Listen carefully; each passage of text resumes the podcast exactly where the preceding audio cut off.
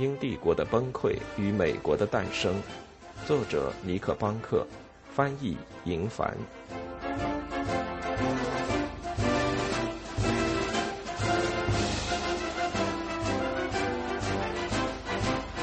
一七七二年的崩盘，他的到来并非全无征兆。乔治三世是个关注时事的人，每天阅览《民众报》。早在四月份，国王本应看到那条关于危机的预言。文章的作者说，灾难即将到来，因为大范围被无底线滥用的信贷将产生致命的后果。《民众报》指出，快速的放贷节奏远远超出了谨慎的边界，并指责英国央行保持低利率，以及为其他银行提供基金的做法。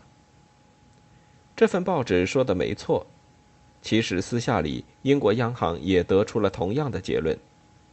就在同一周，另一位消息灵通的记者披露，英国央行正在悄悄地停止向资助阿德尔菲项目的苏格兰人，以及像希望与陪伴银行那样与亚历山大·夫迪斯关系密切的荷兰公司发放新的贷款。有一家公司比任何其他公司都让当局感到担心。埃尔一家名为道格拉斯与赫伦的银行，他从伦敦的银行家手中借钱，并将钱放贷到北部边境。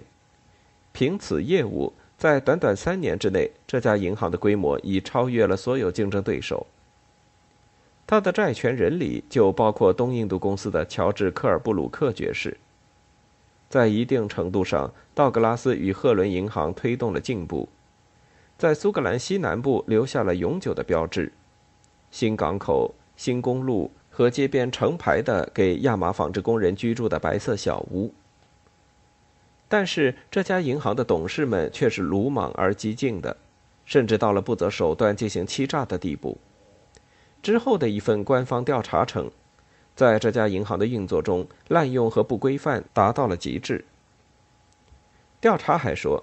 这家银行一半以上的贷款都是可疑的，没有担保，并且都是发放给合作伙伴或是他们的朋友的。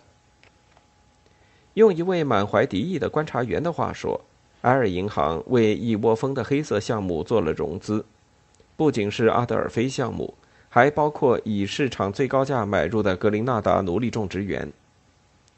显然，银行从未直接把钱贷给亚历山大·福迪斯，但即便如此。道格拉斯与赫伦银行仍是造成福迪斯事件灾难性后果的部分原因。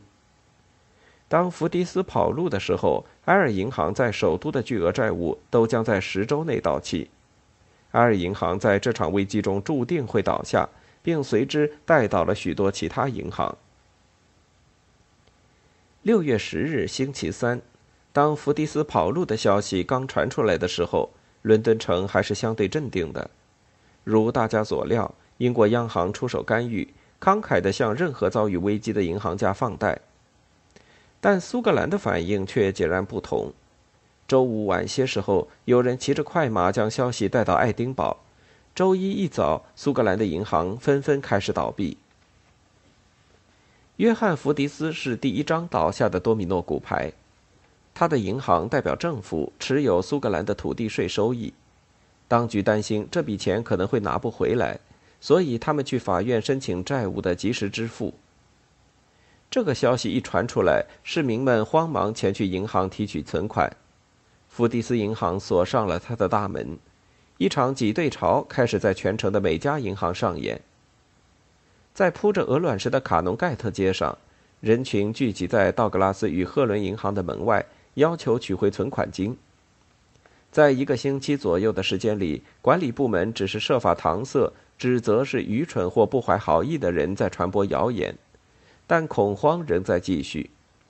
又有五家银行倒下了，道格拉斯与赫伦银行狂乱地想从伦敦寻求帮助，但是另一场风暴即将在伦敦爆发。尽管英国央行尽了最大的努力，伦敦这座城市正在迅速地丧失勇气。在接下来的周末，出现了第一例自杀的人，是一位来自郊区的交易员。他割开了自己的喉咙，而当时他的妻子正平静地睡在他的身边。他妻子听到了他喉咙呛出的声音而醒来，发现他们的枕头已经被他的血湿透了。两天后，六月二十二日周一，人们开始恐慌。就在那一天，有人在多佛看见了亚历山大·福迪斯，他登上了去法国的船。这个恶棍逃走了，而储户们正在围攻伦敦的每一家银行。到了上午十点，一家银行已被捣毁，至少有十八名受到惊吓的银行合伙人抱团聚到了英国央行。在接下来的三天，央行借给他们将近一百万英镑，但这并不能阻止随之而来的经济衰退。数百名工匠像往常一样来到阿德尔菲上工。全然不知道罗伯特·亚当已经没钱支付他们工资了。报纸报道，当这一消息被宣布后，他们都沉默了，一言不发地从墙上爬了下来。他们集体在大街上站了好一会儿，最终一个接一个地走开，带着他们对雇主命运的哀叹。项目终止了，资本信用整体消失，商人对任何光顾的客人都要求现金支付。据说，连国王乔治三世都慌忙收回他在斯特兰德大街银行里的所有的钱。当然，这件事是子虚乌有的，但真实的危机却将众多弱者吞噬。据报道，截至周末，已有二十家银行倒闭，随之而来的是更多自杀的消息：有用剃须刀自杀的，有拔枪自杀的，还有跳楼的。两周以后，平静才开始恢复。英国央行继续发放贷款，而苏格兰的危机最终也出现了两位救世主，他们都是拥有财产和地位的苏格兰人。对他们来讲，道格拉斯与赫伦银行的命运关乎声誉，就像是一场被挑起的决斗，是必须要接受的。为银行填补缺口的是年轻的巴克卢公爵和他的表哥昆斯伯里公爵，这二人名下的地产横跨索尔维和克莱德。他们也是这家银行的创始人之一。他们的印章成为道格拉斯与赫伦银行迅速扩张的推手。对拯救埃尔银行感到义不容辞的二人承诺将他们的土地作为抵押品，向英格兰银行筹借了一笔紧急贷款，暂时救活了公司。到了第二年，情况并没有改善，道格拉斯与赫伦银行不得不关闭。不过，这样的倒闭也总算走了程序。到18世纪90年代，这家银行几乎已经偿还了所有的欠债，虽然大多数债权人根本等不到那么久就已破产。在这场危机中，东印度公司显然是毫发无损地幸存了下来，因为它在英国央行有自己的信用额度，并且距离下一次茶叶拍卖还有好几个月。但这个国家的其余部分却陷入了深度的衰退。并一直持续到1773年的春天。更多的企业倒闭了，成千上万的工人失去了生计，亚麻产量暴跌，煤和毛织品的需求量急剧下降。正在开凿的新运河也停在了一半。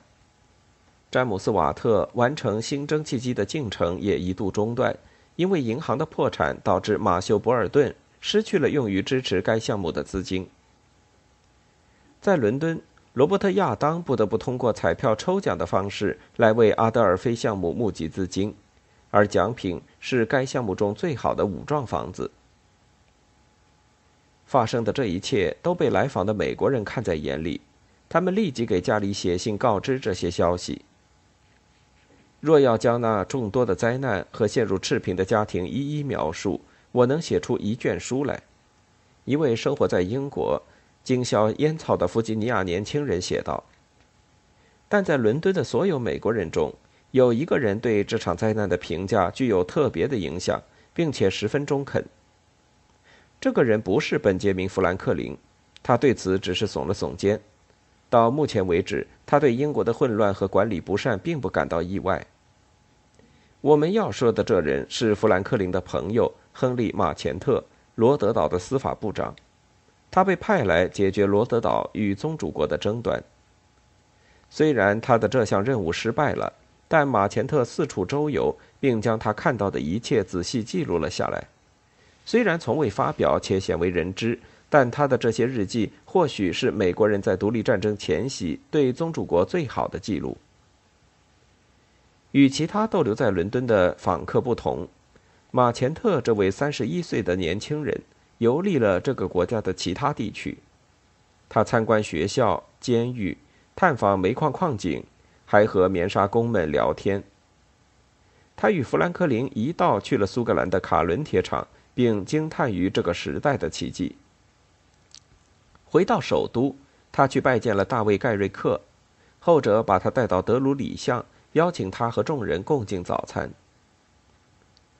马钱特所见到的事物无不令他钦佩，但同时也令他感到震惊。